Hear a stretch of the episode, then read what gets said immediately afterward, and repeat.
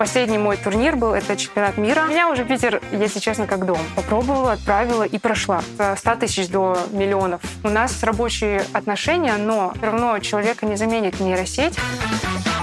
Привет! Это подкаст «На каблуках». Меня зовут Стас Васильев. Я делаю подкаст о современных женщинах России. Они рассказывают истории, мы слушаем и учимся. Какие они современные женщины? Давайте разбираться вместе.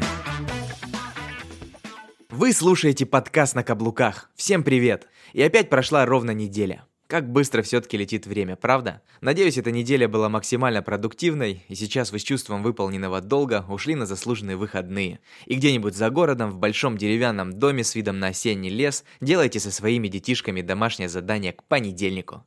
Конечно, шучу. Надеюсь, ваши дети уже максимально самостоятельны и делают это сами, потому что я считаю, что домашнее задание – это, конечно, не про родителей. Хотя, иногда, думаю, помочь с этим вопросом нашим детям мы все-таки должны. Ну да ладно. Сегодня как раз будем говорить об образовании. Со студенткой Академии Штиглица. Точнее, уже без пяти минут выпускница этой Академии. Для тех, кто не знает, эта Академия находится в самом сердце Петербурга и известна своими специалистами по всему миру. Так вот, эта студентка, ее зовут Савенкова Яна, безумно талантливый дизайнер-архитектор, который может легко сделать так, чтобы наши с вами дома стали более уютными и современными, а бизнес-пространство, которыми она, между прочим, тоже занимается, приносили еще больше денег и клиентов. В общем, это стоит послушать. Мы поговорим о современном искусстве, о том, как правильно принимать решения, собственно, и о самой Академии тоже. И кто знает, может быть, именно вы или ваши дети, а может быть, даже и внуки вдохновятся этой историей и решат поступать именно в Академию Штиглица. Ну все, не буду вас больше отвлекать, давайте начинать. Поехали!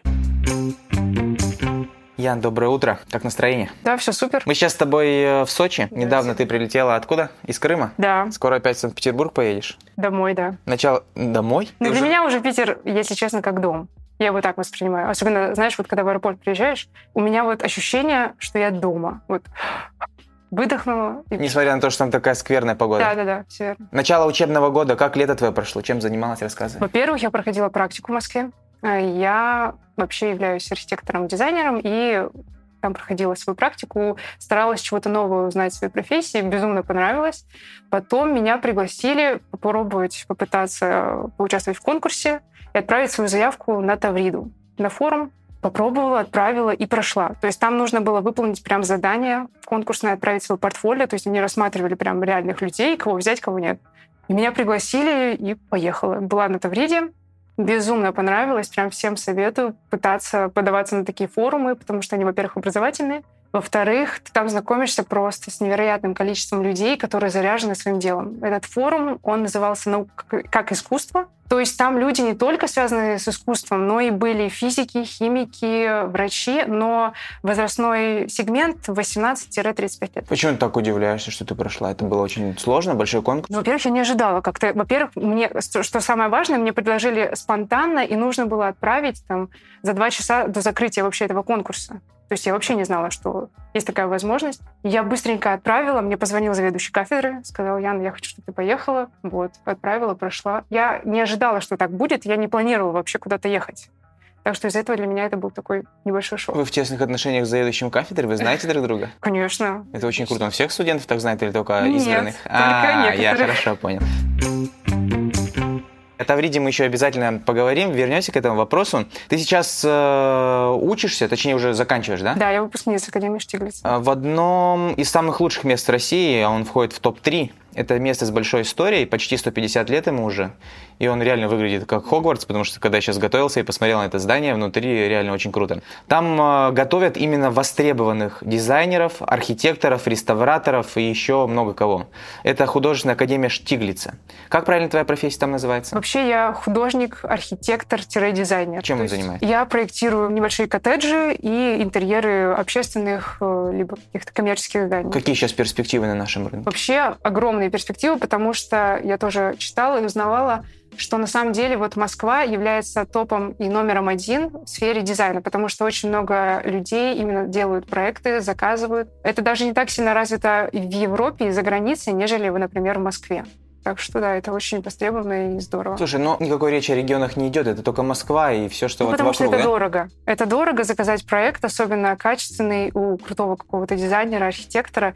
И люди из регионов просто, ну, например, не могут себе этого позволить. Почему это так дорого? Потому что это, во-первых, все зависит от того, кто ты как дизайнер и архитектор. Что ты закончил, где ты учился, либо ты самоучка, либо ты закончил, например, Академию Штиглица, то же самое. Из-за этого это тоже такой сегмент именно наценки на твой труд.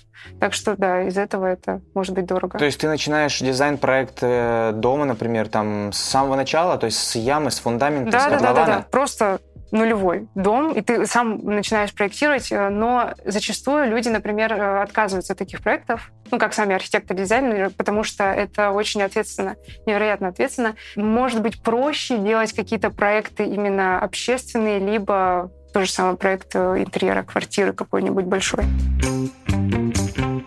У меня еще такой вопрос. Картинку нарисовать, понятно, есть же специальные профессиональные да. программы, там все-все-все, где свет строят, материалы. Где все это взять? Ну вот смотри, например, в моей профессии я делаю визуализации, вот эти красивые картинки, чертежи и спецификация. Спецификация — это такая таблица, в которой пронумерованы все просто материалы, мебель, какие-то отделочные материалы там, или еще что-то. С картинкой потом в дальнейшем идет ссылка на магазин, где это можно купить, габариты, описание товара. То есть это такая большая, огромная таблица, в которой просто все, что нужно для того, чтобы реализовать этот проект. То есть я формально делаю проект, отдаю человеку, и он может сделать без меня ну и все будет круто, четко и классно. То есть прежде чем все это нарисовать, ты посмотришь, что где это можно купить, да. все, все проанализируешь, что это есть там, например, по наличию, цены, все это э, выдашь. Да, но прежде нужно обговорить с заказчиком, какой бюджет. А сколько это может стоить? Ну, от и до. Давай вот от, от скольки начинается? Там может быть от 100 э, тысяч до миллионов. От 100 тысяч рублей? Да, да, да. Ну, все зависит, что именно ты хочешь. Можно же все, весь товар купить, там, не знаю,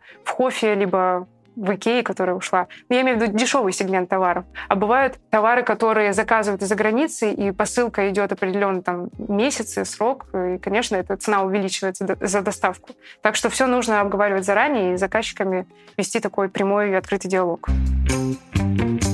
Ты же не всегда хотела попасть в Академию Штиглица. Я знаю, что до университета твое увлечение не было связано там с интерьерами и дизайнами. Расскажи, чем ты занималась вот до Санкт-Петербурга? Вообще, надо начать, мне кажется, разговор с того, что я из маленького города. Я из Петропавловска, Северный Казахстан. С детства я как-то занималась э, спортивными танцами и наряду с этим рисованием, как ты уже заметил. Меня на танцы отвела бабушка, и я занималась этим профессионально. Я являюсь кандидатом мастера спорта. Я безумно любила танцы и до сих пор их люблю. Это такая огромная часть моей жизни. Я занималась 11 лет. То есть э, вся вот среда, в которой я находилась, это были добрые, такие открытые люди, несмотря на то, что, например, мы с некоторыми ребятами были конкурентами, соперниками ну, на соревнованиях, но мы так круто друг друга поддерживали, просто как были большой дружной семьей. Да, я ходила на танцы, и потом стала увлекаться тоже рисованием. Меня отвели родители. И я понимала, что мне нравятся и танцы, и рисование, но все равно в дальнейшем нужно было как-то определяться, выбрать среду и поступать. И вот как-то со временем я стала понимать, что мне ближе все-таки вот именно творчество, связанное с художеством.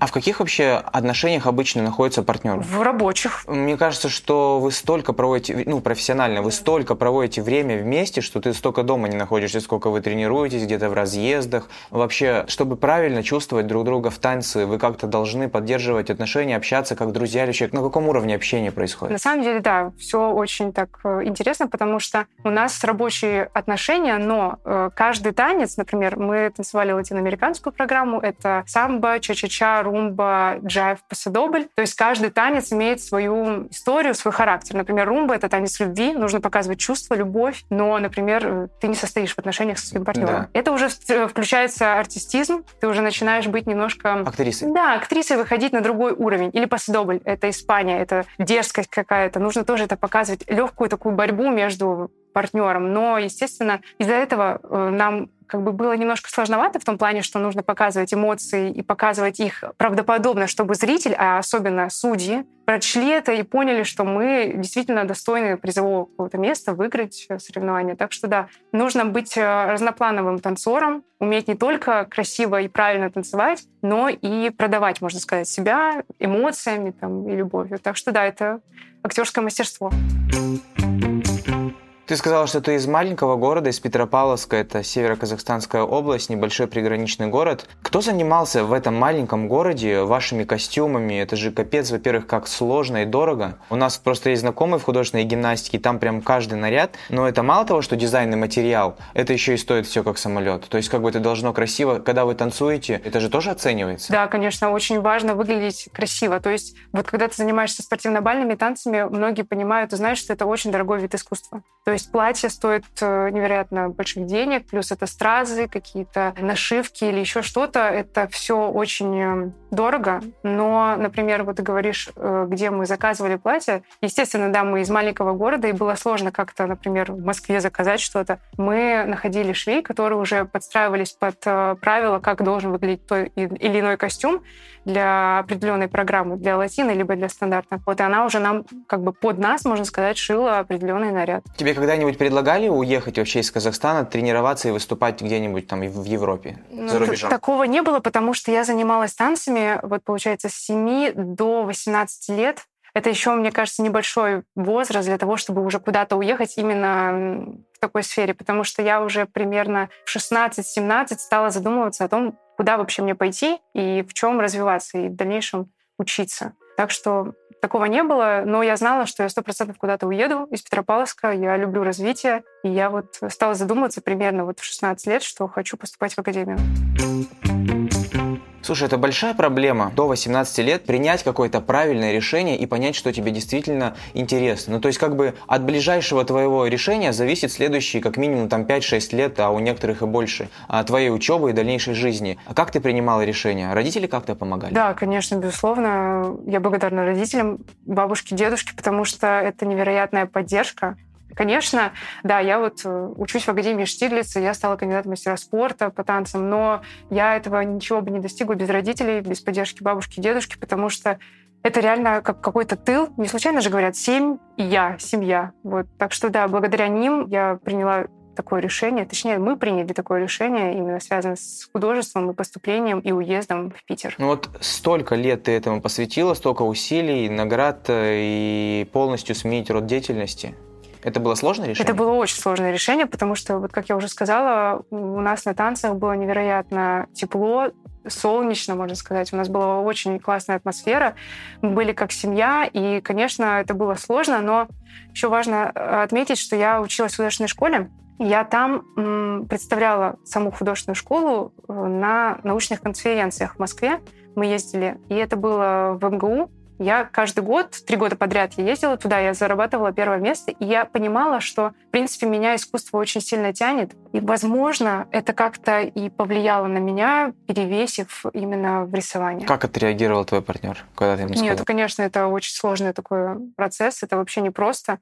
Но я рада тому, что, несмотря на то, что я прекратила танцевать, мы все равно и с тренерами, и с партнерами, и с ребятами, которые со мной занимались, мы в очень классных отношениях, все по дружбе, по семейству. А твой партнер дальше продолжает карьеру? Да, да, да, да, он занимается. Как успехи у него? Да, все отлично, все круто. Он в Казахстане? Да, в Казахстане. Я прям рада за него, потому что э, я вижу, что он кайфует от того, чем он занимается. Я сама это понимаю, что есть люди, которые горят своим делом. Вот я сейчас горю рисованием, художеством, архитектурой, и мой партнер также горит танцами. И это круто, что мы нашли свои пути. А какая может быть у партнера в танцах, в принципе, в спортивных, какая может быть перспектива в жизни? Чем можно заниматься? После это... того, как ты КМС, мастер спорта, ну, пускай международник, ты дальше что? Это очень, на самом деле, по моему мнению, неплохая вообще история, потому что он может в дальнейшем, ну, не партнер, а просто любой, и девочка, и мальчик в дальнейшем может построить карьеру себе как тренера высокооплачиваемого и в дальнейшем судью. Судья — это очень тоже здорово, потому что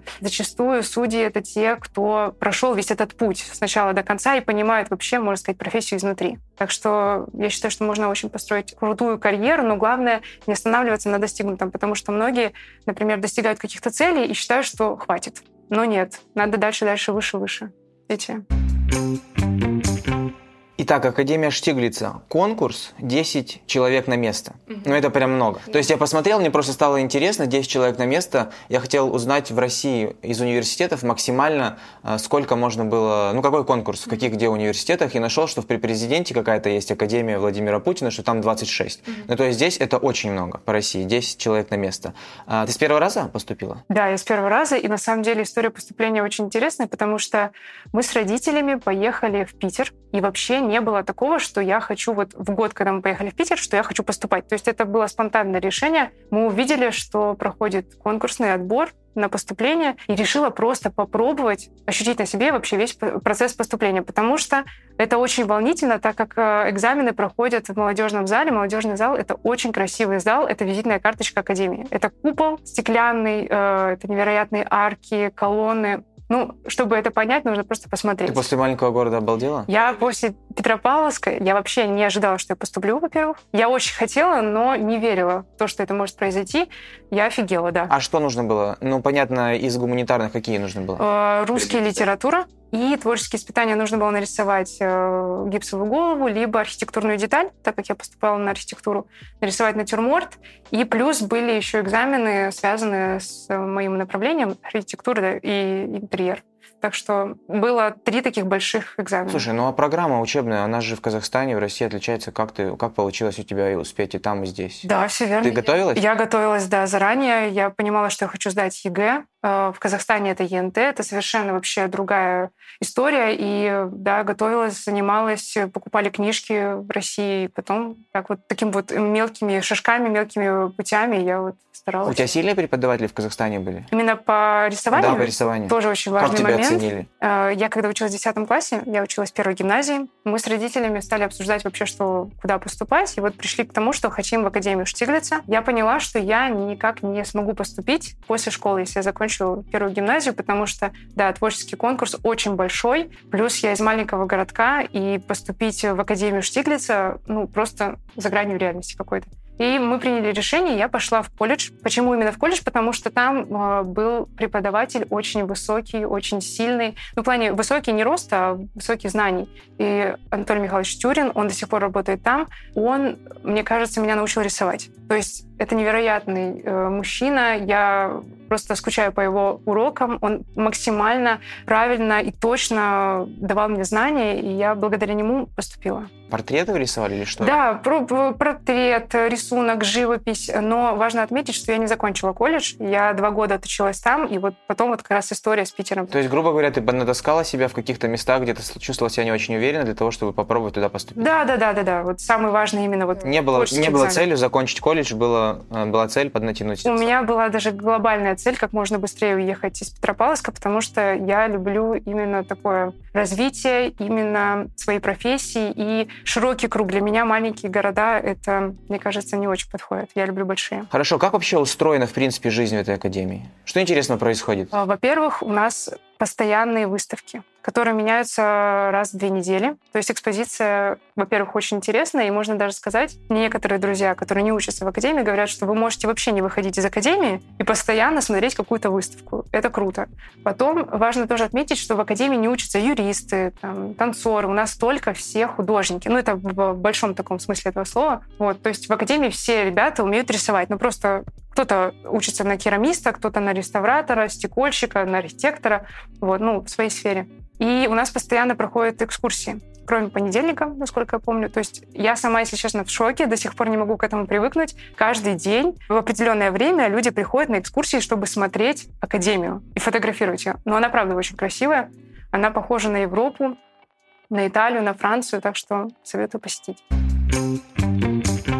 Все студенты вы художники, вы же все там артисты, творческие люди. Как вас можно вообще оценить? Ну, художник вообще, в принципе, по своей природе может сказать, ну, я так вижу. Ну, типа, художника может обидеть каждый. Как, как вас можно оценивать за ваше, вот, например, творчество, за то, что вы делаете? Это тоже такой мне кажется, большой вопрос. Э, я задавала этот вопрос, честно скажу, преподавателям. Да. потому что мне самой стало интересно. Все вроде бы хорошо же рисуют, все прошли этот конкурсный отбор. И мне преподаватель ответил. Он сказал, что все смотрят на задание. То есть, например, у нас было задание нарисовать две обнаженные натуры женщины. То есть приходили натурщицы к нам в мастерскую, и мы рисовали. И то есть нужно выполнить задание, нарисовать э, две фигуры в определенной форме, в определенном направлении, цвете. И то есть преподаватели по этим критериям оценивают. В принципе, также проходил и конкурсный отбор. Так что это тонкости, которые, мне кажется, знают художники. Вот у вас там столько выставок, э, фильмы снимают, да, я знаю. Да, Удавалось встретить кого-нибудь из знаменитостей? Безрукова видела. Но знаешь, э, на самом деле, когда проходят фильмы,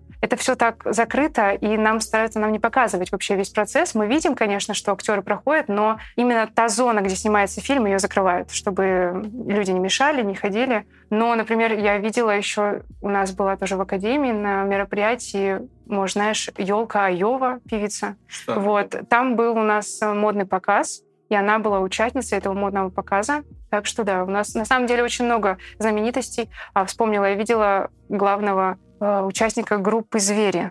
Не помню, как его зовут. Его зовут Рома, но я сейчас фами... фамилию его, честно, не помню. У меня Ксюша фанатеет по его песне. Вот он был э, на экскурсии. Как раз, когда у нас были экзамены, и он проходил и все смотрел, и это так было, на самом деле, интересно, необычно. А ты уже участвовала в каких-нибудь ну, конкурсах, может быть, именно от Академии что-нибудь представляла? Да, вот на самом деле очень такой запоминающийся конкурс у меня был в прошлом году. Конкурс назывался «Мост». Нужно было нарисовать мост. Но не в прямом его значении, а как-то необычно показать эту историю.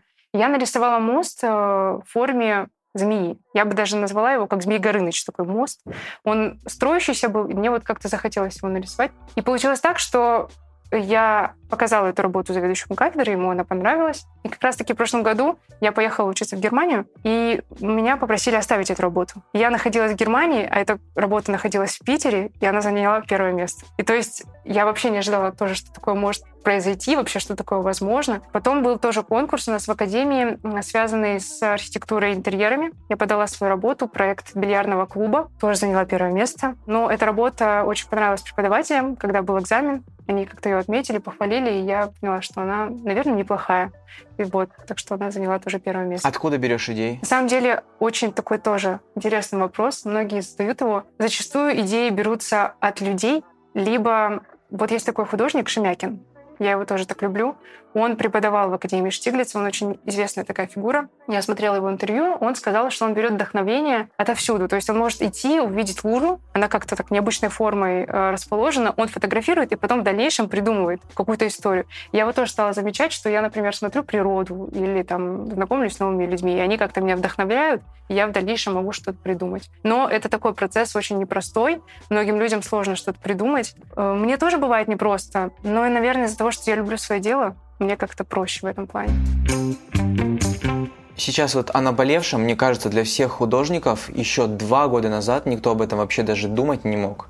Сейчас появились э, разные чаты, чат-боты, чат GPT, нейросети, которые рисуют так, что художники говорят, ну все, пока. Угу. Чё, что и что вы хотите от нас? Я тоже вот этой темой интересовалась, особенно на Тавриде. Нас там учили пользоваться нейросетями, потому что, в принципе, они могут э, облегчить жизнь в плане, ты можешь быстрее э, сдать какой-то проект, сделать его. Но я считаю, что все равно человека не заменит нейросеть, потому что, например, ты можешь, да, быстро как-то сделать какой-то проект, какую-то там детальку, но ты не сможешь, точнее, нейросеть не сможет подстроиться под тебя прям вот досконально. Конечно, ты можешь там вбить э, описание для нейросети. Там, Мне нужен какой-то, не знаю, диван синий э, в лофт-стиле, но все равно для человека это будет как красивая картинка, которая тоже ну, просто красивая картинка, не имеет какого-то смысла. Ну, они же могут быть э, помощниками, как вдохновение? Они могут, да, как помощники быть, но я стараюсь этими вещами не увлекаться, потому что, мне кажется, если мы начнем я имею в виду художники, увлекаться нейросетями, то все равно мы начнем немножко замыкаться в себе. Мы будем думать о том, что «а, за нас придумает», да и все. Мне кажется, надо самому развивать себя, и стараться как-то думать своим. То есть опасности ты в этом не чувствуешь? Я думаю, нет. Хорошо, после пяти лет обучения ты уже можешь сказать, что ты разбираешься в современном искусстве? Хоть на чуть-чуть. Современное искусство, оно такое обширное. Э, что имею в виду? Любимый вот современный художник кто? Ну хорошо, ты знаешь, что такое Бэнкси? Ну, конечно. А? Уличный художник. Да, уличный художник. Вот ты знаешь, понимаешь, что он делает вообще, в принципе? Я считаю, что Бэнкси, он немножечко как Леонардо да Винчи. Объясню.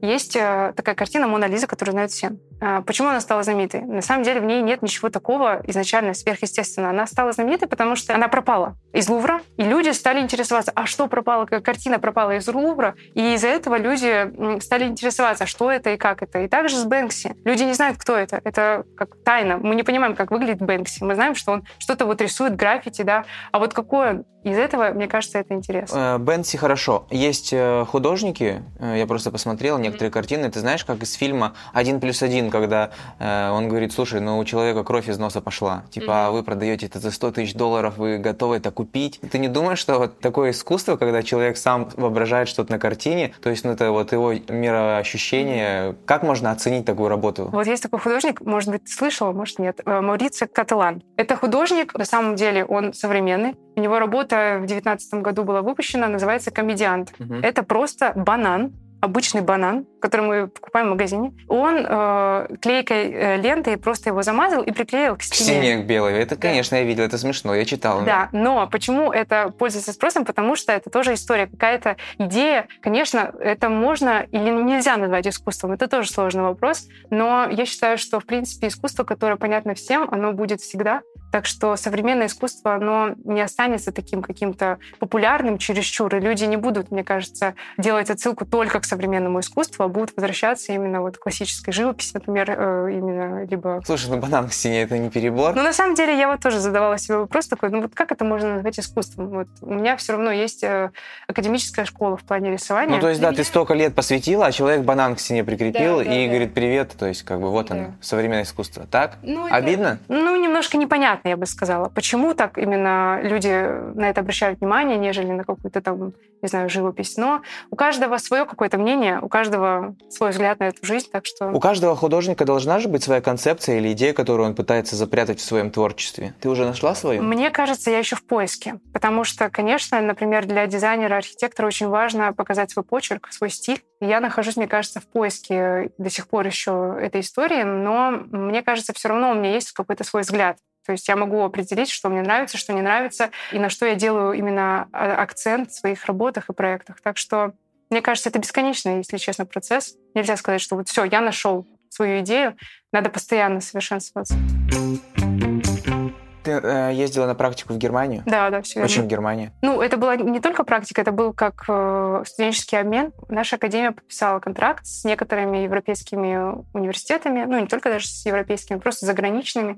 И я посмотрела, что у нас есть э, Италия, Испания, Франция, Израиль и Германия. У меня, мне кажется, давно уже любовь к Германии. Во-первых, у меня дедушка немец, и примерно в шестнадцатом году я стала интересоваться немецким языком, стала его потихоньку учить. И вот поступив в академию, я узнала, что есть такая система обмена, что можно поехать поучиться, стала готовиться. Uh-huh. Но вся эта система обмена, она непростая, потому что, чтобы поехать по обмену, ты должен, во-первых, хорошо учиться, чтобы академия тебя отпустила. И когда ты приезжаешь, ты должен э, сдать сессию и в Германии, и в России. И вот когда я узнала, что есть э, такая система, я поняла, что хочу только в Германию. Э, и Германия, на самом деле, очень славится тем, что там сильные работы, проекты и вообще архитектура. Потому что немцы, они любят четкость, точность. Из этого я вот хотела поучиться и съездить туда. Ну и как впечатление? Мне очень понравилось. Во-первых, потому что я познакомилась с многими людьми именно с своей сферы деятельности. Во-вторых, я попутешествовала и получила тоже такую насмотренность. Мне кажется, очень важно именно дизайнеру, архитектору быть в постоянном движении, что-то смотреть, узнавать новое. Так что да, я считаю, что каждый должен испытать такое. На каком уровне уже на немецком разговариваешь? B2. Ну, это уже это, интермедиат. Это да? высокий, высокий уже уровень. уровень. То есть этого уровня достаточно, чтобы понимать, о чем говорят? Э, лекции, обучение? На самом деле, да, но когда я туда приехала, все равно, э, учась там, ты понимаешь, что ты изучаешь еще профильную какую-то историю. То есть, э, да, у меня, например, B2, но я изучала слова, которые уровня C1, C2 еще выше, чем я. Потому что, например, изоляция слова или какие-то... Специфичные вот... слова, которые, в общем, в простой речи не употребляются. Да, да, то есть это... Конечно, я перед тем, как поехать, я старалась читать что-то, узнавать, потому что подготовить морально себя как-то. Но все равно на максимум ты себя не подготовишь. И, естественно, это так звучит, обмен в Германию, это круто, но это очень также было сложно. Но, если честно, я знала, куда я еду, и я очень сильно хотела это попробовать. Так что, несмотря на то, что было сложно, мне было очень классно. Чем отличается учеба в Германии от России? На самом деле, можно сказать, 50 на 50, отличается и не отличается. Потому что, например, вот если взять даже тот обмен, в Германии я узнала, что ребята обязаны поехать на третьем курсе либо поучиться по обмену, либо э, съездить за границу и поработать в какой-то компании. То есть это невероятная возможность, которая в России она дается с трудом. Из-за финансирования? Ну и просто, как уже сказала, то есть нужно учиться хорошо, чтобы тебя отпустили. И нужно было мне также отправить свое портфолио, чтобы на меня посмотрели вообще как на студента, который что может сделать. На специалист. Да, естественно. Mm. И, в принципе, из этого было как-то так непросто.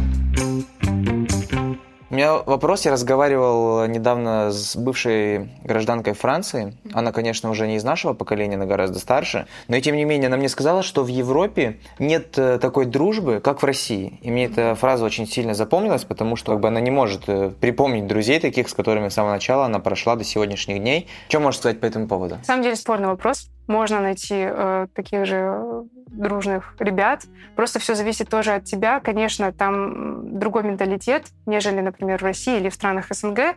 Но э, я вот приехала в Париж, когда была там на учебе в Германию. Я там встретила своей знакомой, которая наполовину француженка, наполовину немка. То есть она не знает русского языка. И несмотря на это, мы все равно очень классно провели время. И я считаю, что, конечно, есть какие-то нюансы, особенно из-за ситуации, которая происходит каждый день. Э, но мне кажется, можно найти друзей, и нужно не бояться говорить на другом языке, потому что есть люди, которые боятся сделать ошибку или еще как-то там ступиться. Я считаю, что нужно быть открытым и делать даже, возможно, первые шаги в какой-то степени. Ты в Берлине была? Я тоже, да, ездила в Берлин, была в Берлине. Но, если честно, мне больше нравится Южная Германия, нежели там восточная. Как-то отличается э, общение э, между севером и востоком? Да, во-первых, диалект. Во-вторых, э, если честно, Берлин очень сильно похож немножечко на Россию своими постройками. Ну, на Санкт-Петербург? Не, нет, не на Санкт-Петербург. На что? На что-то советское, я бы сказала. Просто здания, они гораздо красивее, чем, например, в каких-то провинциальных городах, гораздо ухоженнее и так далее. Ты планируешь уезжать из России после того, как окончишь университет? Вот тоже сложный вопрос, потому что за вот эти два года года я поняла, что нельзя чего-то заранее планировать, например, из-за коронавируса, да, у многих людей планы как-то сорвались. Так что у меня сейчас планы — это закончить академию. Год это еще. сам, да, это самый такой важный для меня момент. В дальнейшем посмотрим, что как будет, так что сложно. А фестивале Таврида, давай вернемся к нему. Ты была в Крыму и была его участницей. С каким проектом ты выходила на Получилось так, что перед тем, как э, я поехала, нужно было выполнить задание, и нужно было нарисовать, начертить в любом э, возможном варианте архитектурный объект, арт-объект для железнодорожных вокзалов. То есть это был такой проходной экзамен. И в дальнейшем, когда я туда приехала, э, нас разделили на пять групп, и мы делали тоже архитектурный объект для вокзалов, только для разных направлений. Например, я делала с ребятами направление Карелии, и это на самом деле было очень здорово для меня, потому что Карелия находится недалеко от Санкт-Петербурга. И вот каждая группа делала свое направление, у кого-то был Кавказ, у кого-то была Москва, Питер. Я тоже там познакомилась с многими ребятами, сдружилась, по сей день мы с ними общаемся.